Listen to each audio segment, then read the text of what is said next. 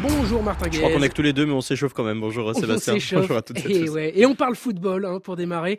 Qui arrêtera le Sénégal, Martin, après la Cannes, après le Chan? Les Sénégalais visent euh, un nouveau titre ce samedi. Ah oui, à savoir la Cannes des moins de 20 ans que le Sénégal, qu'on avait l'habitude de grimer en perdant magnifique, n'a jamais remporté. Pire, les Lyonceaux ont même perdu trois finales de suite en 2015, 2017, 2019.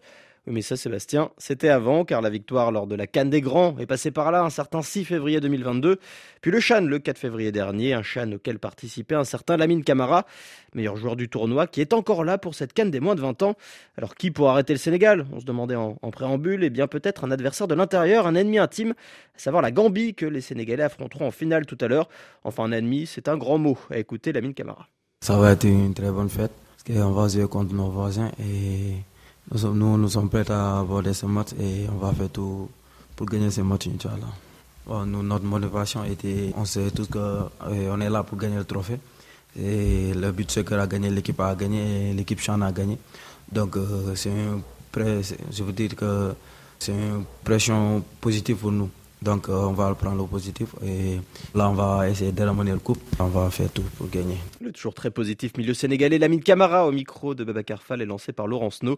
Sénégal-Gambie affiche inédite en finale de la Cannes des moins de 20 ans. C'est à suivre à 17h temps universel. À noter qu'aucune des deux équipes n'a encore pris de but dans cette compétition, comme lors de la Cannes, comme lors du Chan ou au beach soccer, comme en parlait Lamine Camara.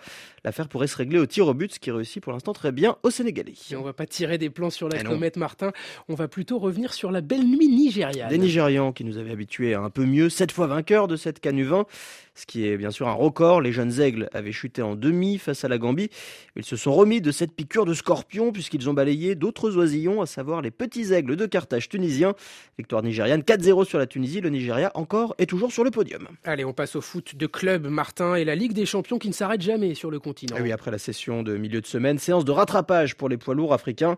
Un classique pour commencer, ma mélodie Sundowns à l'Arli, duel de géants en Afrique du Sud.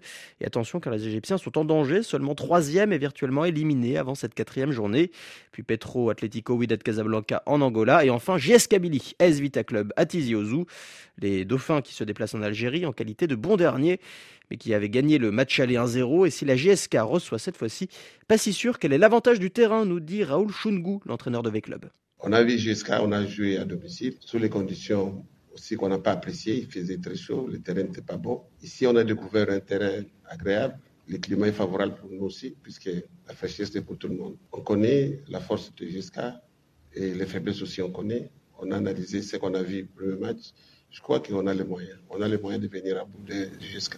Raoul Chungu avec ce Anani, de la fraîcheur et un beau terrain, tous les ingrédients d'un beau match, 19h temps universel. Merci Martin Guez.